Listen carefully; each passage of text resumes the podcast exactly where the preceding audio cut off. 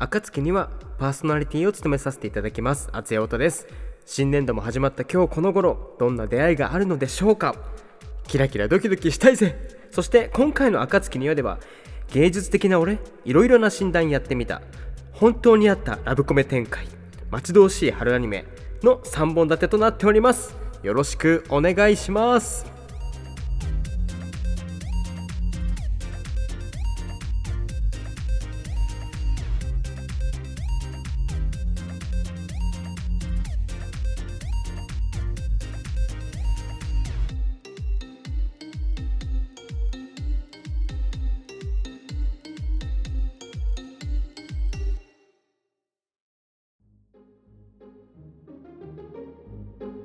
はいというわけで、えー始まりました「暁にはシャープ2」えー今夜も今夜？ん？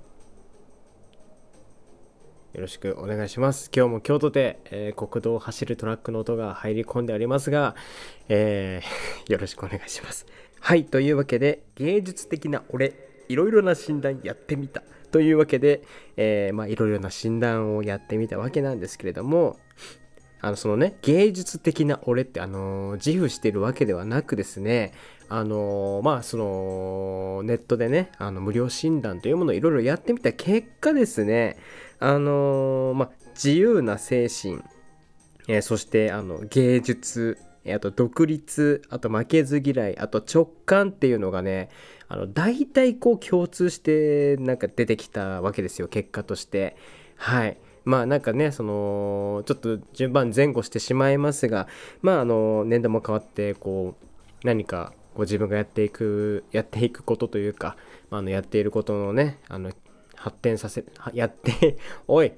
やっていることを、え発展させるための、まあ、きっかけになるかなと思ってやってみたわけなんですけれどもはいまあそのね、まあ、自由に、えー芸術的に、えーそして独立独立というか独自のオリジナルのというか、まあ、自分のその信念とか直感みたいなものをこう一貫してやればいいよみたいなね結果が出てきたわけですよ。はい。でまあいろいろとこうやっていてですね、まあ、2つこう感じたことがございましてまあねあのーそのね今言った5つがあのーまあ実はですね言ったことあったかもしれないんですけれどもあの前職であのこううつうつじゃないけどもうなんか本当にちょっと精神的に割とこう病んでしまってこう家な家から出れなくなった時期があったんですね。はい。でまああのそんなこともありあの当時のあの部署のね本部長がいろいろとこうメンタルをサポートしてくれてでまああの退職してで今働いてるねあのずっとアルバイトしていたお店でこう今働いているわけなんですけれどもまあそこからですねやっぱりその今までねその大学とかでは結構こうさいや、なんとかなるべみたいな、本当にね、バカだな、こいつってね、もう今となって思うんですけれども、まあそんな感じで生きておりまして、まあそれがあってからね、こうやっぱこう助けてもらった感謝とか拾ってもらった恩とかを、え感じながら自分がどういうふうにこうねやっていけるのかななんて考えながら、えーまあ生活していく中で、えー去年去年かな。まあそのね1回目その休業期間というものがございまして、まあ、コロナのね関係で。はい。でまあそこでやっぱりあのこのポッドキャスト「暁リアも、えー始めようって思ったわけだしあの、まあ、アニメを見たりだとかなんか今までこうやってきてこなかったっていうか興味なかったものに対しても目を向けるようになってでなんかこういろいろ自分からこう発信していこうっていう風に、えーまあ、なったんですけれどもまああのーそのねいろいろあってそういう風に始まったっていうのはそのいろいろな診断をやってきてでこう割とこうベクトルの方向がベクトルが一緒というかなんかまあなんか方向性が一緒方向性が一緒って最初から言えよ。ちょっとすいませんかっこつけたかった。はい。まあまあそんな感じでねあの意外となんか性に合ってるんだなってこう、えー感じました。そしてもう一個がですねなんかまああくまでそのね、えー個人的なあの考えというかまああのなんかさあの占いの結果とか読んでいるとですねあのこういろいろ過去を思い返したりとか最近の自分をこう見つめ直してみてあ確かに当たってるってこう思うわけじゃないですか。なんかこう納得してしまうというかはい。なんかねそうなってしまうこの文章スキルすげえって思いました。はい。まああのねこう占いとかこう診断とか、えー、ちょっとね興味があってたまにやったりはするんですけれどもまああの2割ぐらいまあなるほどねこうパターンがこういう風にあってみたいなことをちょっと考えちゃっているわけでですね。まああの半信半疑でもなんか確かにそんなことあったみたいなことをね思いながら楽しんでおります。はいおります？うん？うんまあまあまあ楽しんでいてでまあなんかねそんな中でその言葉の力もあってあの納得する。このスキルはもうね自分もねこう身につけなきゃいけないなと思ってまあ今後もねこう息抜きに占いをやって文章スキルを参考に、えー、していこうと、えー、思ったというね、えー、2つ目でございます。はい。リスナーの皆さんもねあのお時間のある時にこうねやってみてください。はい。あとねそのあとね、そう、まあ、あの、ホイミーっていうサイトで、なんかいろいろこうね、今までやってこなかったこう種類の占いとかもたくさんあって、あの、ハリー・ポッターの組み分け帽子の診断みたいな、あなたはホグホグワーツですか？ね あなたはなんだっけあれグリフィンドールですか？とかハッフルパフですかみたいなやつとかあってね、まあ、そういうのもいろいろやってみたんですけど。僕はちなみにあのスリザリンでございました。はい。闇属性というかね。なんかこう中二心がくすぐられる、え、診断結果ではあったんですけれども。まああのいろんなねこう診断をやってみて、まあ、共通して大体こう書いてあることが、まあ、あの誕生日のなんか診断とかそう画数の診断とかそういうのもねやってみたんですけど。まああの共通して書かれていることがもしかしたらねあのリスナーの皆さんのその個性というかま、共通してここを磨いた方がいいこの先輩特許みたいなのかもしれないのでねあのぜひなんかそういうのも意識しながら、えー、無料診断とか占いとか、えー、楽しんでみてはいかがでしょうか。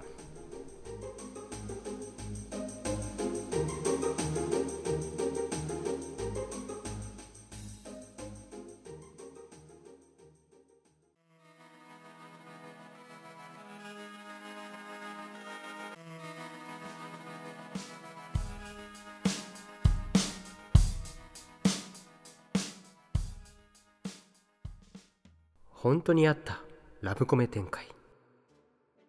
春すなわちラブコメが始まる季節。何か起きないかな？とつぶやきながらラブコメアニメを楽しむ日々。はあいい作品だった。けどそんな展開あるわけないじゃん。とねまあ思うわけですよ。可愛い転校生？主人公ハーレム？幼馴染と結ばれる？あるわけない、あるわけない、そんなラブコメ展開。いや、待てよ。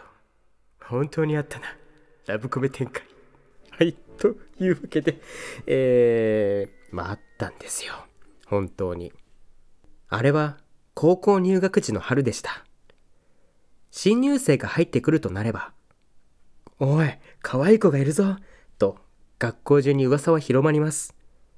僕の通った学校も例外ではありませんでした。えー、あの子が噂の。噂の的である女の子は、僕と同じクラスでした。その子はクラスの中心グループの中でもひときわ目立った存在。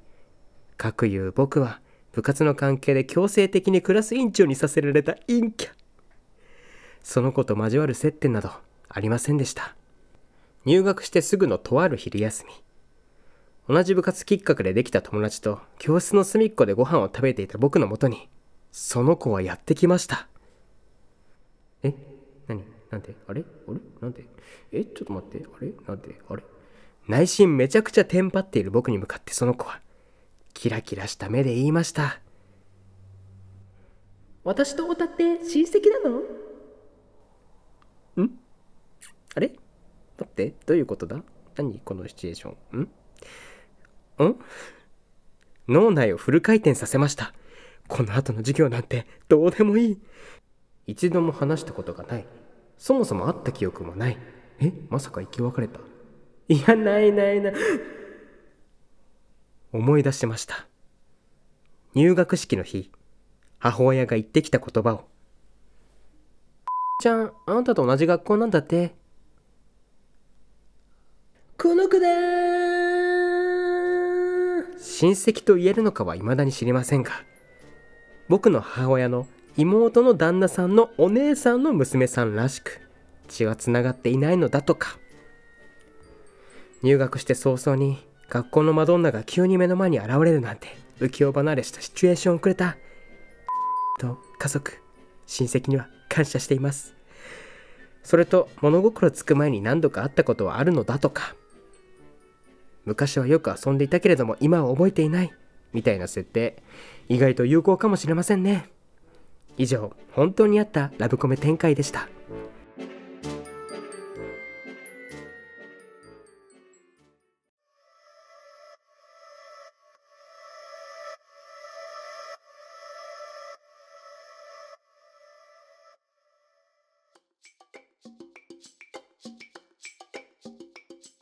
はい。というわけで、えー、今日はですね、今日はというか、まあ、この暁には収録している日は、収録もまともに言えない俺。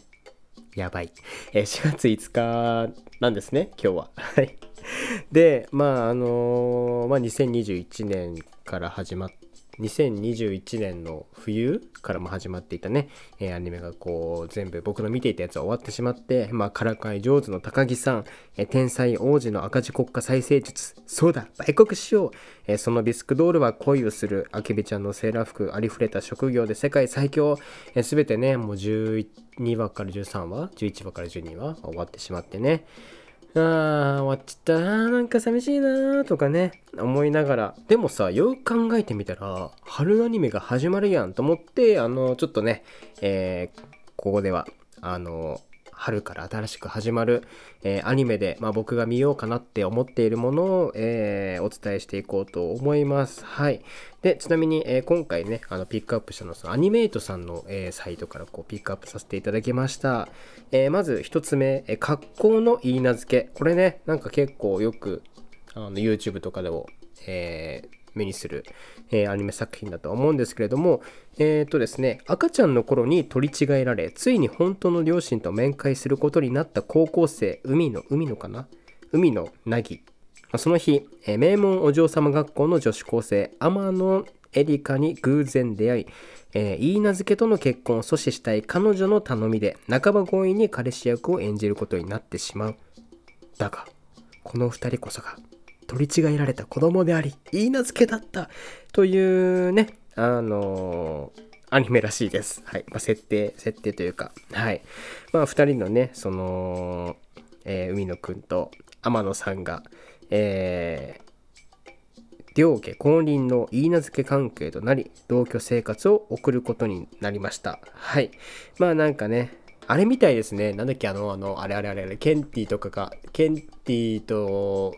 あの、あれなんだっけ？名前ででもね、と忘れした、あの、ヤクザの息子、なんかヤクザ同士のその娘息子の、みたいなやつ。あれみたいですね。はい。まあ、ジグハグでドタバタな人生交差ラブコメディがスタートというわけで、えー、ラブコメでございますね。はい。えー、次、えー、可愛いだけじゃない四季森さん。これね、あの、四季森さんのね、その、えー、声をですね、あの、大西沙織さんがね、やられるということでね、確か、確かそう。はい。まあ、あの、えー、作品と、作品の内容としましてはですね、えー、不幸体質の男子高校生、泉くんの彼女は、同級生の四季森さん。笑顔が素敵で優しくて、泉くんと一緒にいるときはいつも幸せそう。えー、可憐で可愛い愛情たっぷりの彼女だけれど、泉くんがピンチになったりすると、最高にかっこいいイケメン彼女に大変身。えー、可愛いかけるかっこいいに溢れた四季森さんと泉くんや仲良しフレンズによる楽しい日常は止まらない尊さ1000%ラブコメいよいよスタート。というわけでこちらも、えー、ラブコメ作品でございます。やっぱりあれなんですかねその春ってもうラブコメの季節なんだな。うん。えー、続いて、群青のファンファーレ。えー、競馬学校、騎手課程、入学倍率10倍から20倍ってすごいよな。え学科試験のみならず、えー、体、えー、じゃ身体運動機能調査など資質が問われる狭き門である、まあ、競馬学校の物語ですね、えー、アイドルグループで人気を博した少年は自分の心からの夢と初めて出会い島育ちの少年は馬と共にかけることに憧れ英国出身の少年は親によって決定づけられた己の道 己の道に迷いながらそれでも自分の夢に向き合ってこれはそれぞれにジョッキーを夢見てそれぞれにそれぞれのジョッキーを夢見て競馬学校の門をくぐり3年間を過ごす彼らのその青春の奇跡の物語。というわけで、えー、3つ目は青春ものでございますね。はい。まあ僕はあの競馬とかねまあそもそもそのそもそもというかなので競馬って割とそのギャンブル以外の楽しみ方もあるとは思っていて1回だけねその競馬場に行ったことがあってねあれ迫力がすごいんですよ。あとなんか本当にテーマパークみたいな感じでいろいろなお店が入ったりとかしてねその競馬場の雰囲気をね楽しむだけでも十分に満足できると思うんですけれどもまああのー、そんなこともありちょっとこの群青のファンファーレ、えー、気になってます。はい。えー、次、えー、コミさんはコミショウです。2期ですね。はい、2期始まります、小見さん。またね、あの、なんか、ほんわかしたというか、いやー、小見さんね、あれね、また癒しですよね。なんかあの、作品全体のさ、あの、なんかこう、雰囲気がとてもこう、優しいというか、柔らかいというか、ね、なんかその、優しい空気の中にたまにこう、なんかキャラの個性が爆発するみたいなね、アニメ作品なんですけれども、まあ、あのー、作品の、え、内容としては、えー、コミュ障とは人付き合いを苦手とする症状、またはその症状症状を持つ人を指す、えー、留意すべきは、苦手とするだけで他人と関わりを持ちたくないとは思っていないことだ。この辺はね、あの、ナレーションでございますね。はい。え、桜舞高校1年生。これ桜舞高校でいいんだっけ？桜舞高校1年極度のコミュ障であるコミさんが出会ったのは普通すぎるクラスメート、ただのくん。ただのくんね、面白い。ただのくん、面白いんですよ。はい。えー、そして、まあ、あのね、主人公というかヒロインである、えー、コミシャン、コミシャン、コミさん、おーい、めっちゃ噛むやん。コミさんの夢はですね、まあ、友達を100人作ること。コミさんの1人目の友達になった只野くんは残り99人の友達作りを手伝ってくれることになりました。えー、個性派揃いの高校でコミさんの夢は叶うんでしょうか伝えたい、でも伝えられない、そわそわ、ドキドキ、思わずニヤニヤ、でも時より胸にチクリと突き刺さるコミショ美少女コメディ開幕です。というわけでね、コミさんはコミショです。はい。まあね、確かにその桜舞高校のね、同じクラスのね、その友達のみんな、みんなマジであの個性的すぎるんですよね。まあ、そこもまたあの楽しめる、えー、要因でもありますね。はい。えー、そして次、デートアライデートアライブ4期。まあね、デートアライブは、あのこの前までね、そのまん延防止期間中の関係で、えー、僕の働いてるお店で、まあ、休業期間だったんですけれども、まあ、その時にね、えー、一気見した作品です、デートアライブ。まあ、あの、信長さんがね、えっと、えっと、以下は、以下、いつか、あ、そう、あ、そのね、あの、信長さんが、島崎信長さんがね、いつか指導役をね、こうやられてたりとか、あの、竹達さんが出てきたりとか、まあ、あのー、なんだろうな、なんかね、初めて見るタイプの、えっと、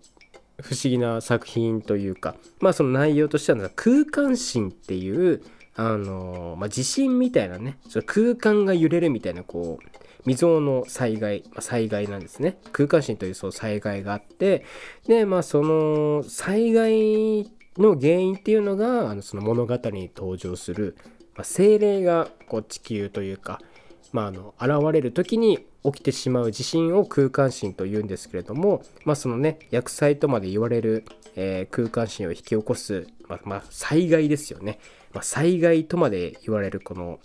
精霊である、まあ、彼女たちに対して、まあ、こうね、人類はこうさ、なんとかしないとっていうふうにね、まあ、対処に追われ続けていました。まあ、その精霊に対抗するにあたり、まあ、人類に可能な手段は、まあ、武力を持って精霊を選別する、まあ、倒すってことですね。まあ、その空間心を引き起こす精霊がいなくなれば、もうそういう災害が起きないということで、まあ、その武力を持ってこうね、その精霊たちを倒す。もしくは、デートして出れさせるっていうところがねそのデートしてその出れさせるっていうところがねなんかああ今まで見たことない設定だと思ってねこう見ちゃった見ちゃったっていうかあの面白かったんですけど。はい。まあその出れてね好感度マックスに達した精霊とキスをすることで彼女たちのその精霊の力、まあ、霊力を封印し、まあ、その己の力にも転換できるそんな異能の力を持った主人公いつか指導、まあ、さっきお話ししたその信長さんがやっているね、いつか指導という男の子。はい。まあ、戦争、戦争じゃない、精霊たちを闘争のスパイラルへと巻き込む元凶となっている強大すぎる霊力を抑え、時に彼女彼女たちを守るため、その力を行使することで、えー、指導は、やっと、しな 今日もう本当にダメかもしれない。え、まあ、指導はですね、その、えー、メインヒロインである八戸神十日をはじめとした精霊たちを次々と救っていった。まあ、あの、デートして好感度を上げて、まあ、キスをしてこうどんどんねその仲間になっていくっていう感じなんですけれども、まあ、人類の前に初めて精霊が出現して数十年人類と精霊の関係性や対処法も人知れず変容していた指導に救われた数々の精霊たちとまだ見ぬ精霊たちそして指導を含むラタトスクとは異なる手段はなんとかちゃっちゃっちゃいって書いてあって、えー、指導たちのデートがまた始まる。これね、あの指導たちの、まあ、戦争って書いてデートって読ませるんですけど、まあね、その竹達さんのキャラがね、始めましょう。私たちのデートみたいな感じでこう言うんですよ。そのね、セリフがね、とてもかっこいいし、まあ、印象的ですね。はい。まあ、ぜひ、あの、女の子がいっぱい出てくるアニメ好きな方はね、ハマると思うので、ぜひ見てみてください。まあ、デートアライブのね、キャラの中だったらね、あのー、僕はですね、まあ、吉野か、まあね、くるみちゃんかな。うん。くるみちゃんかな。この前ね、あの、ダンメモっていうそのアプリゲーム、ダンジョン、ダンマチのアプリゲームでね、あのデートアライブ、あ、そうそう、あ、てか、そうだ、あのデートアライブを見るきっかけってな、きっかけになったのが、そのダンメモ、じゃ、ダンメモじゃねえや。ん？あ、ダンメモだ。ダンメモで、あの、デートアライブとそのね、ダンマチがコラボしていて、ではこのアニメ見たことないなと思って見てハマったんですね。はい。まあ、そんなこともありね、えー、ハマりましたデートアライブの4期、えー、始まります。えー、そして最後、えヒロインたるもの嫌われヒロインと内緒のお仕事というわけで、えー、こちらはですねうーんと田舎育ちの女子高生これ何ていうの？鈴見日和かな？鈴見。涼しいの鈴に山田涼介くんの涼介の涼ですね。涼に海と書いて鈴見かな？えー、鈴見日和。好きなことは走ること。得意種目はハードル走、えー、そんな陸上一直線女子の日和は陸上部のある。学校に進学するため地元を離れ東京の桜ヶ丘高校へと入学することに桜ヶ丘かな？桜丘かな、えー、偶然クラスメートになったのは超人気高校生アイドルユニットディップディップ？かな？の染谷裕次郎と、えー、柴崎愛蔵、えー、街中の大型ビジョンで流れる華やかな姿とは裏腹に日和は険しい顔で睨み合う2人を目撃してしまう。アイドルなんて興味もないし、あんな怖い人たちと関わりたくない。そう思っていたはずなのに。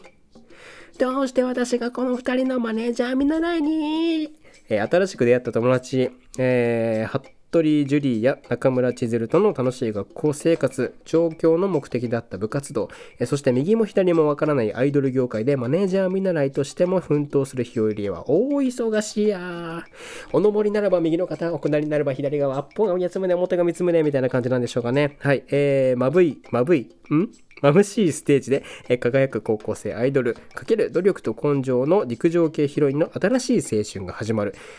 はい。というわけでね、このアニメ、まあ普通に内容も気になるんですけれども、そのね、声優さんたちがこうさ、豪華というか、まああの、僕がこう、いろいろ見てきた作品にね、あの、よく出演されている方たちばかりで、なんか、これはもう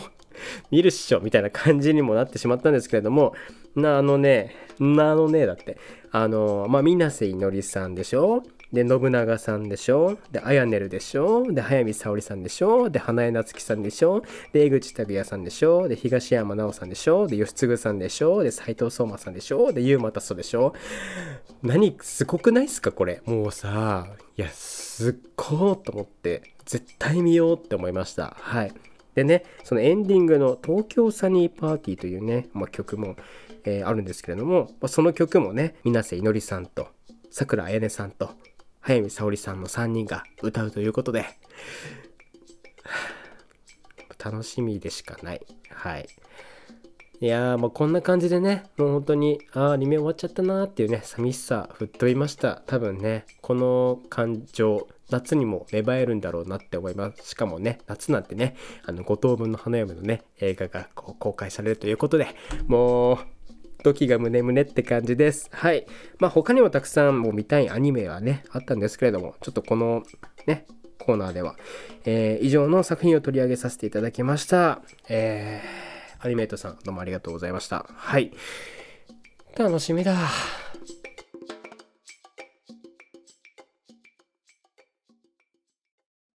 お送りしてまいりました暁にはエンディングのお時間です。はい、というわけでね、あのー、今回は割とアニメ尽くしでお送りできたかなって思っております。はい。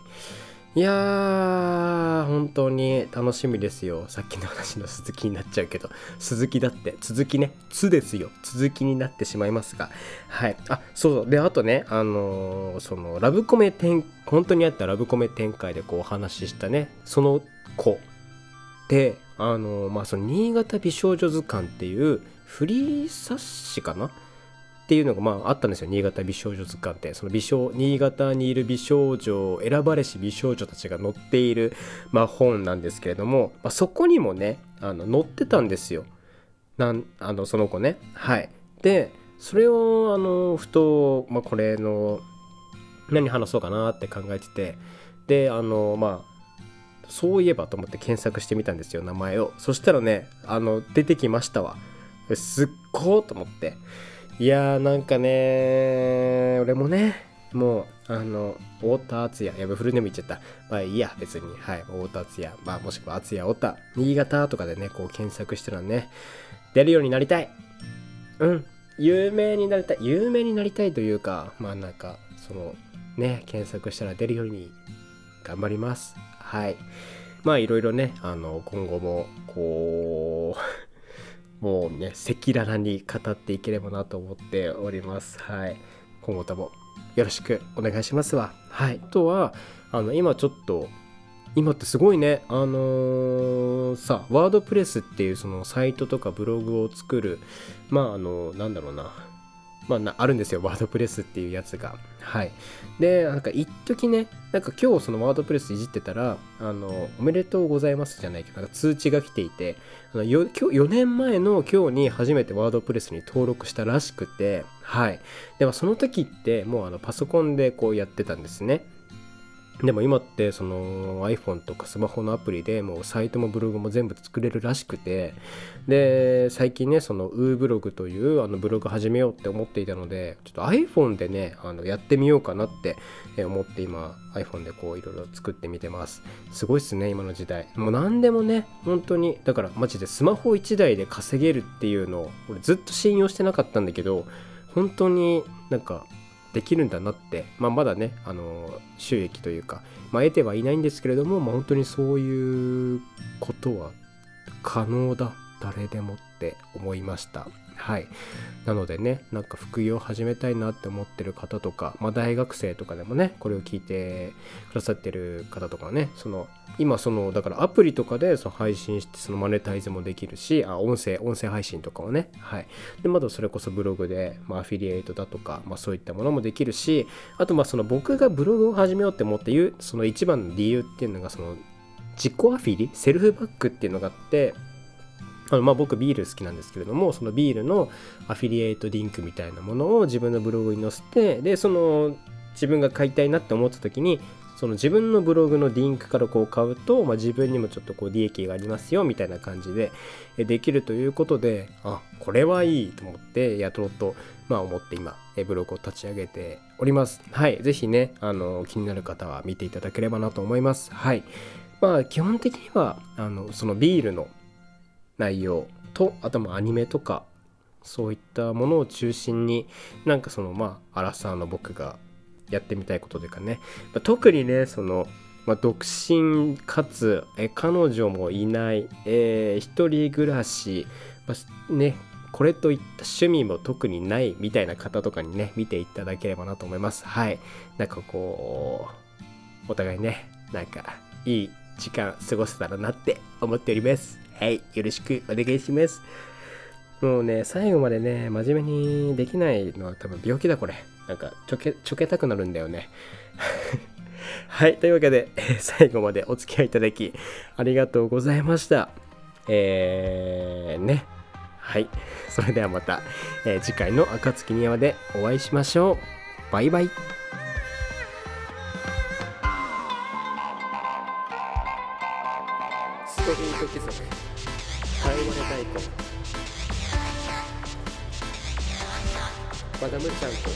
ト貴族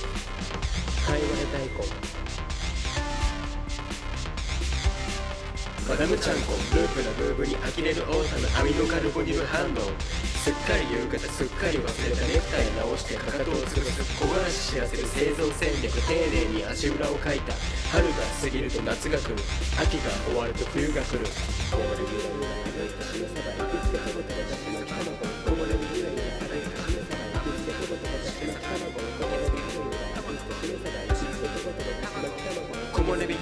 日ゆらゆら炙ったしめ鯖行きつけトマトのだし巻き卵生きがい感じるすき焼きそのも相手の様子をノスタルジックに熱々たっぷり食い倒れどんどんで飲まれて有限感知美味しか正義であっぱれ日本この4年うつつに流れる有限渋い空気僕の草枕は哀愁わびさびいただきます生きがい感じるすき焼きそのも相手の様子をノスタルジックに熱々たっぷり食い倒れどんどんで飲まれて有限感知美味しか正義であっぱれ日本この4年うつつに流れる有限渋い空気僕の草枕は哀愁わびさびただきますます。いただきます。